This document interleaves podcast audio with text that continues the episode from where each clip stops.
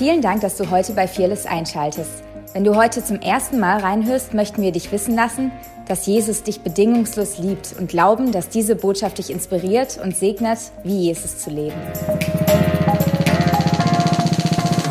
Ich will kurz, bevor wir es äh, weitermachen, ich will echt ähm, anknüpfen an die Predigt vor zwei Wochen. Darf ich kurz sehen, wer vor zwei Wochen über den Gärtner, wer kann sich erinnern so ein bisschen? Okay. Ähm, vielleicht können wir auch ähm, das Bild noch zeigen von der damaligen Predigt. Und zwar ging es darum, dass ursprünglich Adam und Eva ähm, ja, Priester, Könige und Priester waren im Garten Eden, dass im Garten Eden ähm, der Tempel sein Design hat vom Garten Eden. Und ja, dass der Garten Eden, nicht alles vom Land war der Garten Eden, sondern der Garten Eden, Eden war in, im Land von Eden. Und darüber hinaus gab es das Trockene. Und das war alles ein Muster, wie wir es dann auch in der Stiftshütte oder im Tempel erlebt haben.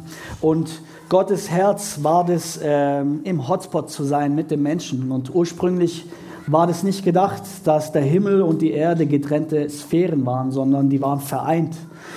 Und Adam und Eva, die hätten Gärtner sein sollen vor ihm. Ähm, und indem sie Gärtner waren, da gibt es eine Verbindung zwischen Gärtner, diesen königlichen Auftrag von Ressourcen herzustellen für das Volk, ähm, in anderen Worten zu bebauen, also Garten Eden zu erweitern ähm, und zu bewahren, was die priesterliche Aufgabe war. Mache ich was falsch, oder? Okay. Die priesterliche Aufgabe war, war einfach zu schauen, dass dieser heilige Raum ähm, gewährleistet, dass er heilig bleibt, sodass Gott ähm, sich wohlfühlt und dass er bleiben kann. So, das war so ein bisschen die Kernwerte von der, von der Predigt. Und ich würde gerne einfach gern weitermachen. Ich überlege gerade. Genau, Garten Eden wurde auch als heiliger Tempel beschrieben oder als heiliger Berg. Ähm, genau, lass uns doch erstmal gleich weitermachen im ersten Buch wieder der Bibel. 1. Mose 1, 26, Vers 27. Und Gott sprach, lasst uns Menschen machen als unser Bild, uns ähnlich Sie sollen herrschen über die Fische des Meeres und über die Vögel des Himmels und über das Vieh und über die ganze Erde und über alle kriechende Tiere, die auf der Erde kriechen. Und Gott schuf den Menschen als sein Bild, als Bild Gottes schuf er ihn, als Mann und Frau schuf er sie. Gott schuf die Menschheit, die besteht aus Mann und Frau. Und Mann und Frau sind ein Abbild von ihm. Dieses Wort Zelem, was Bild genommen wird, Theologen streiten sich darüber, was eigentlich das Ebenbild Gottes ist. Was bedeutet es eigentlich, im Ebenbild Gottes zu sein? Und ich bin davon überzeugt, dass es kein Attribut ist, weil ein Attribut kann dir weggenommen werden. So, das bedeutet nicht, dass es deine emotionale Intelligenz ist oder dass du denken kannst. Es bedeutet auch nicht, dass du eine Seele hast, weil dieses Wort für Seele wird auch bei den Tieren verwendet. Das hat also nichts mit einem Attribut zu tun, sondern mit einem Status, den Gott dem Menschen gegeben hat. Und der Status ist, ein Ebenbild Gottes zu sein. Dieses Wort Seelen wird für Idol, Idol benutzt, Statue. Okay? Und jetzt stellt ihr diesen bildlichen Tempel vor. In jedem Tempel, Tempel äh, auch in anderen Religionen sozusagen, steht eine Statue in der Mitte. Ja, das ist ein Götzenbild. Dieses Wort, was für Statue verwendet wird, wird, ist das gleiche Wort, was für du sollst keinen anderen Götzen vor dir haben, denn ich allein bin der Herr. So Gott verbietet dem Menschen Götzen zu schaffen. Warum? Weil der Mensch selber sein Ebenbild ist, seine Statue ist, sein Bild ist. So, das ist ein Status, den wir bekommen haben und es hat nichts mit dem zu tun, was wir tun können oder tun, sondern mit dem zu tun, wer wir in ihm sind. Okay, damit sage ich nicht, dass du das Bild bist, dass du Gottes Bild bist, okay? Weil die Bibel sagt uns, Jesus ist das Bild des unsichtbaren Gottes. Aber die Bibel sagt uns, dass wir sein Bild reflektieren sollen. So, wir sind im Ebenbild, wir reflektieren sein Bild.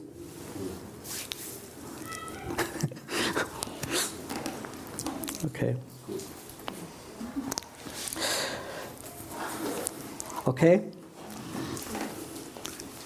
Der Tempel orientierte sich an den Garten in Eden und nicht andersrum. So, der Tempel ist ein Bild von Himmel auf Erden. Das hatten wir schon mal, das ist Wiederholung. Gott wohnte im Allerheiligsten. Es war der Ort, wo Himmel und Erde überlappen. In der jüdischen Literatur war der Tempel ein Portal, das Himmel und Erde verband. Sie nannten ihn den Nabel der Erde und das Tor zum Himmel. Das Allerheiligste war der Himmel, in dem sich Gottes Gegenwart befand. Der Tempelkomplex wurde also als Himmel und Erde angesehen. Und die Grenze zwischen Himmel und Erde war der Vorhang. So was passiert, als Jesus am Kreuz gestorben ist? Der Vorhang ist zerrissen. Die Grenze, das was ursprünglich die Trennung, die durch den Sündenfall passiert ist, wurde zerrissen, damit Himmel und Erde wieder zu einer Sphäre werden können. Und ich möchte jetzt einfach mal reingehen. Ich habe, was ursprünglich der Gedanke war, im Alten Testament siehst du das Bild. Und jetzt gehen wir ein bisschen rein, um zu sehen, okay, was sagt das Neue Testament? Wie benutzt, äh, welche Sprache benutzt das Neue Testament? Und um das zu verstehen, müssen wir verstehen, in welche Zeit Jesus gedient hat und wie das Mindset war. Und Jesaja 65, Vers 24 ist eine Prophetie. Ähm, Jesaja 65, 17 bis 19 und dann werde ich 24 lesen. Du kannst gerne mitlesen. Und da sagt, prophezeit Jesaja, denn siehe, ich schaffe einen neuen Himmel und eine neue Erde und an das Frühere wird man nicht mehr denken und es wird nicht mehr in den Sinn kommen, sondern ihr sollt euch alle Zeit freuen und frohlocken über das, was ich erschaffe. Denn siehe, ich erschaffe Jerusalem zum Jubel und sein Volk zur Freude. Und ich selbst werde frohlocken über Jerusalem und mich freuen über mein Volk. Und es soll auch kein Klagelaut und kein Wegeschrei mehr darin vernommen werden. Wenn du weiterliest, siehst du, dass der Tod immer noch da ist. Deswegen kann es nicht der Himmel sein, wenn du an Himmel und Erde denkst, wie wir heute denken. Sondern Jesaja prophezeit einen neuen Himmel und eine neue Erde. In anderen Worten, er prophezeit ein neues, neuer Ort, wo Himmel und Erde überlappen. Okay? Für die Israeliten natürlich war das der Tempel. Der Tempel wurde wieder aufgebaut, wurde renoviert. So wenn du in das Mindset denkst, okay, wir haben diesen Ort, wo Gott wohnt, dann brauchen wir jetzt nur noch, hey, Jerusalem ist aber nicht ein Ort, wo frohlockt wird, wo Freude ist, wo keine Trauer mehr ist. Weil in dem Moment war Jerusalem belagert von den Römern. So, die Israeliten haben nur darauf gewartet, dass der Messias kommt. Okay, warum? Weil Gott selber gesagt hat, ich setze meinen König in Zion ein. Andere Wort für Jerusalem. Okay? So, das war diese Erwartung von dem, okay, wir, der Messias kommt und er wird uns befreien, damit Jerusalem, die heilige Stadt, wo Gott wohnt, von dort auch Gott regieren kann. Und Vers 24, bevor wir reingehen ins Neue Testament. Es wird geschehen, ehe sie rufen, werde ich antworten. Während sie noch reden, werde ich hören. Wolf und Lamm werden zusammen weiden. Und der Löwe wird Stroh fressen wie das Rind, und die Schlange Staub wie ihre Nahrung, wird ihre Nahrung sein. Man, nichts, man wird nichts Böses und nichts Schlechtes tun auf meinen ganz, ganzen heiligen Berg, spricht der Herr. So was für eine Sprache wird hier verwendet? Was passiert, wenn dieser neue Tempel da ist, wo Gott wohnt sozusagen? Welche Auswirkungen hat es? Es wird Edensprache verwendet, okay? Wolf und Lamm werden zusammen. Wie gesagt, war es ursprünglich geplant so, dass Mensch und Tier zusammen vor der Gegenwart Gottes in Einheit sind und in Harmonie. Warum? Weil der Mensch hätte ursprünglich, jetzt, ich liebe auch Steaks, aber ursprünglich, wenn du dir die Nahrung anschaust, die Gott sagt, dann sagt er einmal, ähm, du sollst von den Früchten des Baums essen. Ähm, Und die Tiere sollen von den Pflanzen essen, von den Früchten der Pflanzen. So, die Sprache, die hier verwendet wird, ist, Eden wird wiederhergestellt. Okay, das ist mir wichtig. Eden wird wiederhergestellt. Was, was, was? Mit Steak. Ich weiß, ich habe einige schon verloren gehabt, als ich den Moment gesagt habe, es wird kein Steak mehr geben. Okay?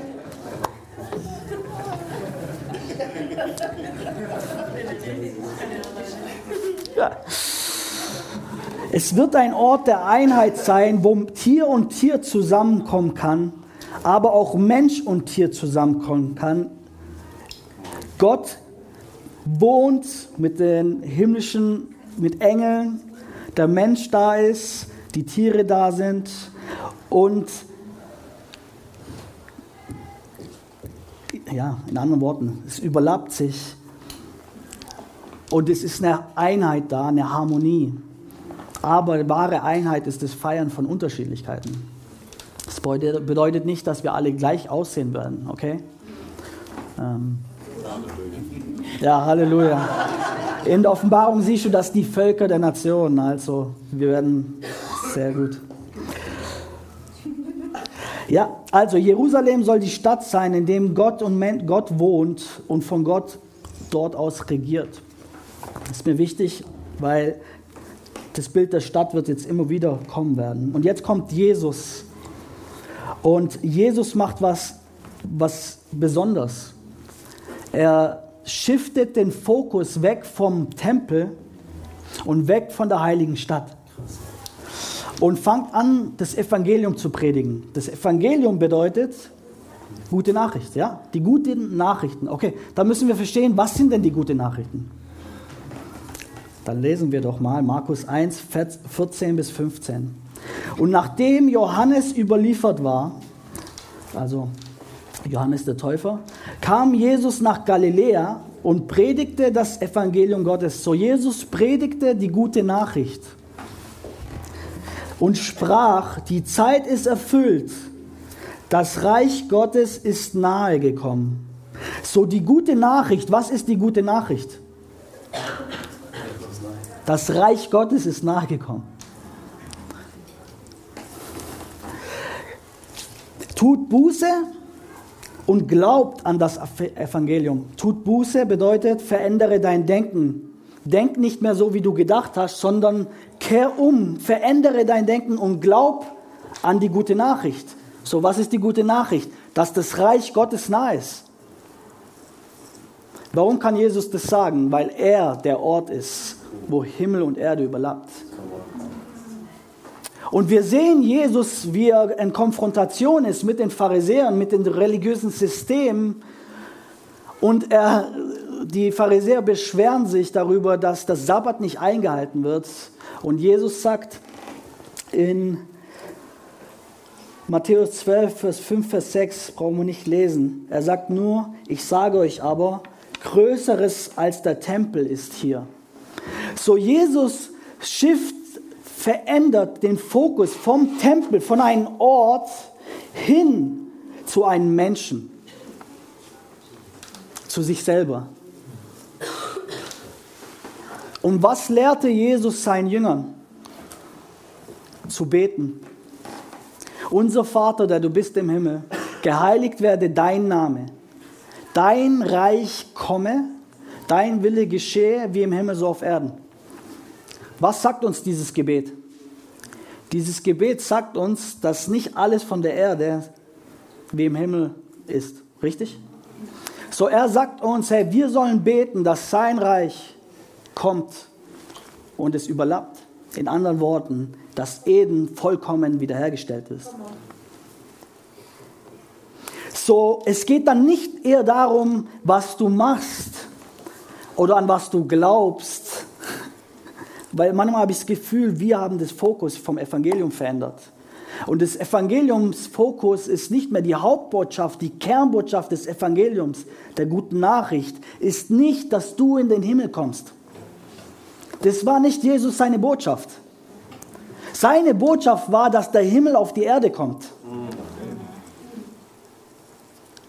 So, es geht nicht darum, dass du Gutes tust, damit du irgendwo mal hinkommst. Deswegen würde ich auch dir vorschlagen, ich bin skeptisch bei jedes Endzeittheologie, wo das zum Ziel macht, damit du irgendwann mal irgendwo hinkommst. Weil das war nicht Jesus seine Botschaft. Seine Botschaft war, dass der Himmel auf die Erde kommt. Was aber nicht bedeutet, dass wenn du stirbst, du nicht irgendwo, hin, irgendwo hin, hinkommst. Aber das war nicht, das ist nur eine Teilwahrheit. Das war nicht die ganze Wahrheit, weil die Hauptbotschaft war genau das Gegenteil. So, er sagt, er, er tut den Fokus weg vom Tempel hin zu sich selbst. Und die Jünger sagen, hey, sieh doch diese große, großen, guck doch diesen, dieses Gebäude an, dieses fabelhafte Gebäude. Und Jesus sagt, hey, kein Stein wird, wird über den anderen sein werden. So, er prophezeit, dass äh, sowohl Jerusalem, der Tempel zerstört werden wird.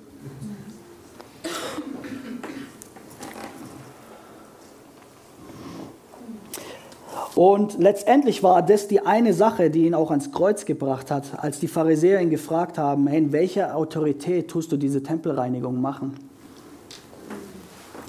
Und das lesen wir in 2. Äh, Johannes 2, 19, Vers 20. Und da sagt Jesus, brecht diesen Tempel ab und in drei Tagen werde ich ihn aufrichten. Da sprachen die Juden, 46 Jahre ist an diesem Tempel gebaut worden und du willst ihn in drei Tagen aufrichten. Er aber, Gott sei Dank, erklärt es uns Johannes. Er aber sprach von dem Tempel seines Leibes. So Jesaja prophezeit einen neuen Himmel, neue Erde. Ich möchte dir vorschlagen, dass das Jesus war. Dieser Ort, dieser lebendige Tempel. Der Tempel diente Jesus und nicht Jesus den Tempel. So der, der Tempel verweist auf Jesus, der Ort, wo Himmel und Erde zusammenkommen. In anderen Worten beschreibt er sich als die Jakobsleiter. Das ist nichts anderes. Und er verändert den Fokus weg vom Tempel, wie schon gesagt, jetzt aber auch weg von der heiligen Stadt. Und er sagt zu seinen Jüngern, und wir müssen verstehen, Städte sind in der Bibel auch Kernwerte, Kulturen, okay? Wenn ich dir jetzt sagen würde, Babylon, an was denkst du? Daniel, du denkst an ein korruptes System, okay? Anti-Eden, ja? Wir haben auch heutzutage so Städte, die irgendwas repräsentieren, richtig? Also Babylon oder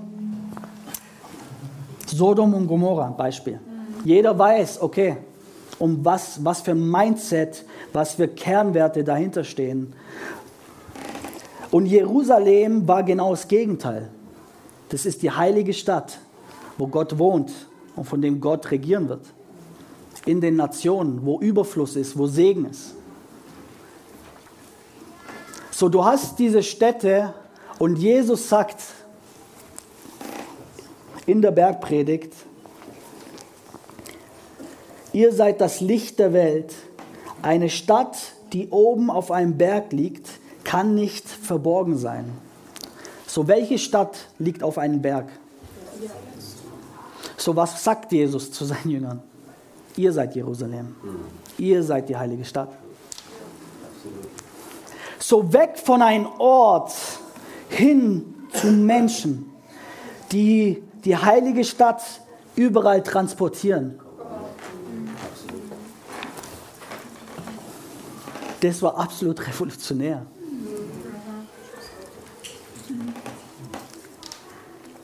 Jesus erklärte, dass der Jerusalemer Tempel verdorben sei und dass sein Leib der wahre Ort sei, an dem Himmel und Erde sich vereinen. Er war die Realität, auf die der Tempel die ganze Zeit hinweisen sollte. So,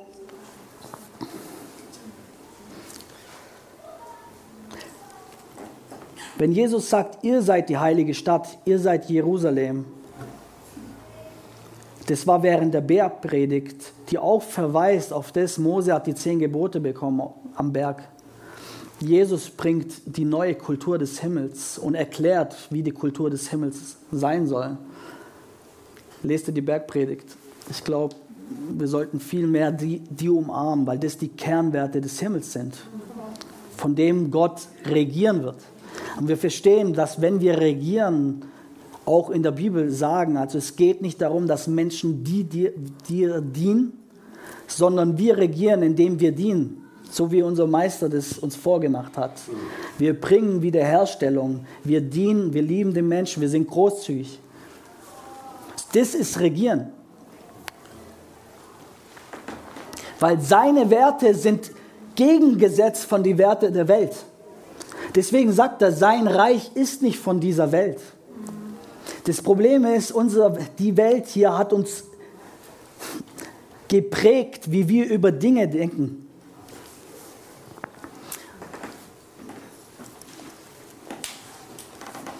So einmal sind es die Kultur des Himmels zu bringen, in dem Wiederherstellung passiert, in dem Vergebung da ist, in dem Großzügigkeit da ist, in dem man darauf vertraut, dass Gott einen versorgt, in dem man dient, in dem man sich demütigt, den anderen höher achtet, indem er ihn überall, in jedem Menschen ein Ebenbild Gottes sieht. Als Status. Aber dann ist es auch Zeichen und Wunder. Jesus brachte die Kultur des Himmels, aber er brachte sie auch in Kraft. So überall, wo Dämonen ausgetrieben worden sind, wo Heilung passiert ist, ist Eden passiert. Und wir haben diese wundervolle Aufgabe, beides zu betonen, weil beides ihn repräsentiert letztendlich. Und wenn wir eins vernachlässigen, dann ist es nicht das volle Königreich.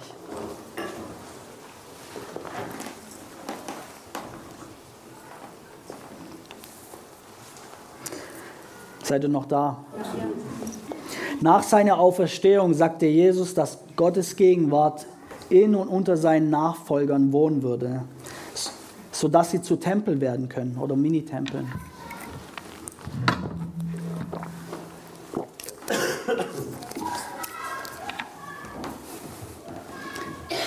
So wollte die Einweihung des neues, neues Tempels sehen. Apostelgeschichte 2, 1, Vers 4. Und als der Tag des Pfingstfestes erfüllt war, waren sie alle an einem Ort beisammen. Und plötzlich geschah aus dem Himmel ein Brausen als führe ein gewaltiger Wind daher und erfüllte das ganze Haus, wo sie saßen. Und es erschienen ihnen zerteilte Zungen wie vom Feuer, und sie setzten sich auf jeden einzelnen von ihnen. Und sie wurden alle mit Heiligen Geist erfüllt und fingen an, in anderen Sprachen zu reden, wie der Geist ihnen gab, auszusprechen. Im Alten Testament, als Gott zum ersten Mal in der Stiftshütte wohnte, erschien seine Gegenwart in Form von Wind und Feuer, die sich über den Allerheiligsten lagerte. Das gleiche geschah bei der Einweihung von Salomos Tempel.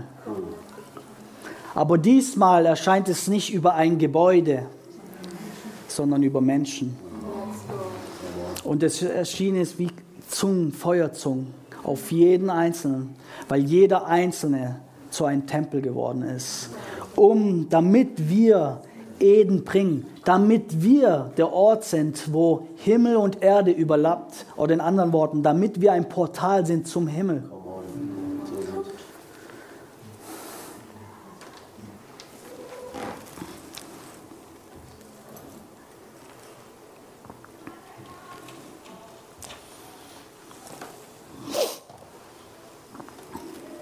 Und ich liebe es, dass in anderen Sprachen gesprochen wurde. Es wurde prophezeit und in anderen Sprachen äh, gesprochen.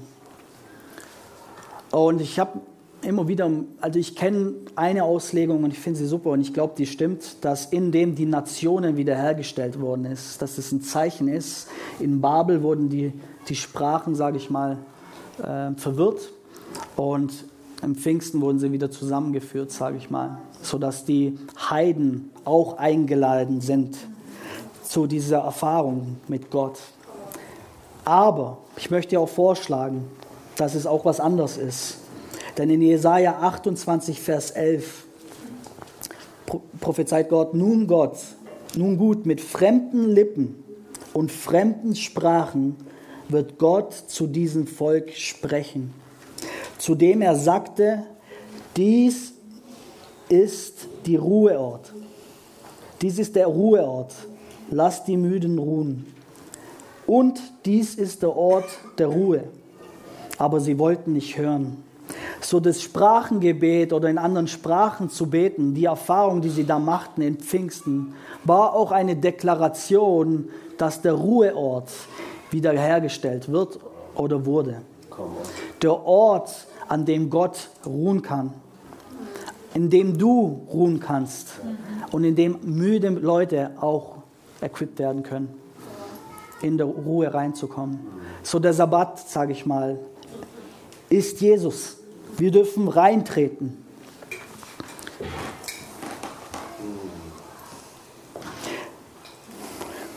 So die Frage ist, ist Eden etwas, was in der Vergangenheit liegt? Ist es etwas, das jetzt relevant ist? Oder ist es etwas, wo wir hinkommen werden?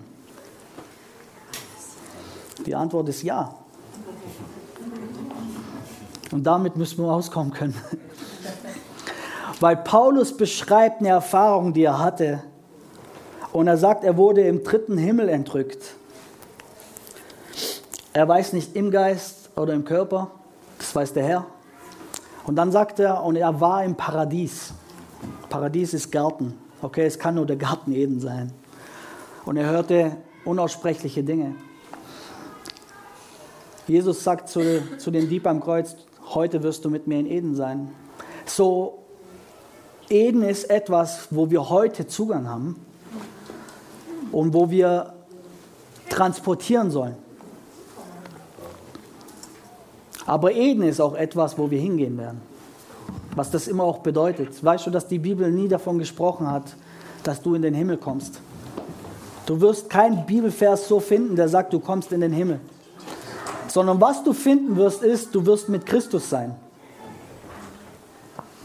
So was auch immer das bedeutet. Ich möchte heute vorschlagen, dass das nicht nur ein Worship-Set ist, wo wir dann Jahrhunderte anbeten, auch wenn das Hammer wäre, sondern ich will dir vorschlagen, so wie Adam und Eva Aufgaben hatten und wie sie einen Auftrag hatten, vor, die, vor, vor Gottes Gegenwart, wo er wohnt, zu arbeiten, Aufgaben zu haben. Und dass es nichts Getrenntes war. Weil im Eden ist alles heilig, weil er da ist. Und mein Wunsch ist es,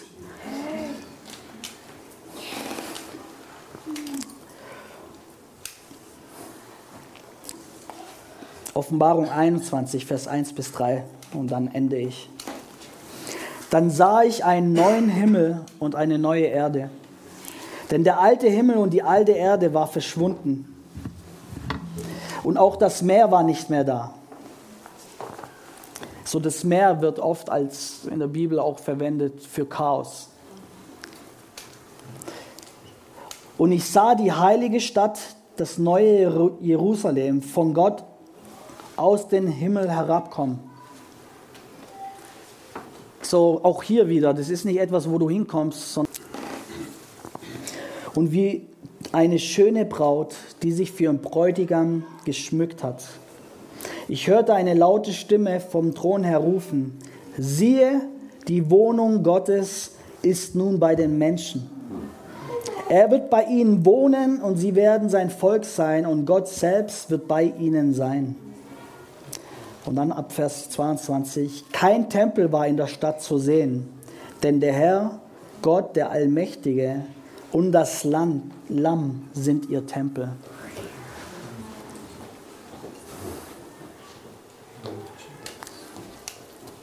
Ich glaube, indem wir Eden bringen, wo wir sind, indem wir das Reich Gottes bringen, in der Kultur des Reich Gottes, im Dienen, in unsere priesterliche Aufgabe, in unsere königliche Aufgabe, mit unseren Werten, Reich Gottes Werten, in Ehrlichkeit, in Vergebung, in Integrität, all diese Dinge und in Kraft. Krankheit geht, wenn Wiederherstellung passiert, wenn äh, Menschen frei werden von Unterdrückung, dass Eden zu Hotspots werden überall und so Eden irgendwann mal wiederhergestellt wird. So, warum? Warum ist das Ziel, dass Eden wiederhergestellt wird? Weil es, nur, weil es nie geplant war, dass es zwei unterschiedliche Sphären waren. Wie im Himmel, so auf Erden. Das ist unser Auftrag. Vater, in Jesu Namen, ich bete, dass wir verstehen, dass wir der Tempel sind durch dich, Jesus. Du bist, das, du bist der Leib. Wir sind der Leib, Jesus.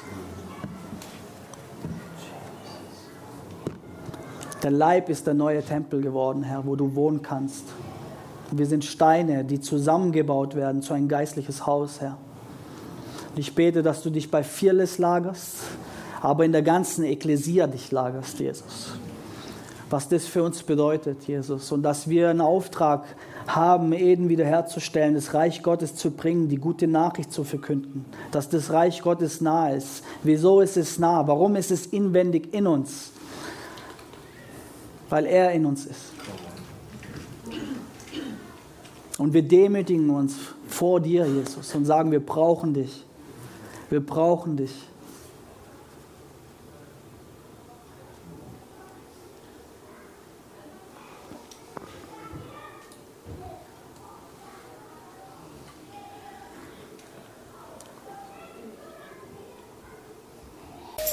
Danke fürs Reinhören. Wir glauben, dass der Heilige Geist durch seine Liebe, Kraft und Wahrheit Veränderung bringt und dich zurüstet, diese Begegnung in dein Umfeld hinauszutragen. Sei gesegnet.